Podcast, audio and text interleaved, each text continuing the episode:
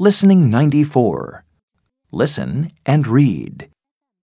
My name's Susie. This is a photo of my family in our apartment. We are in the living room. Here is the dining room. It is little, but the table is big.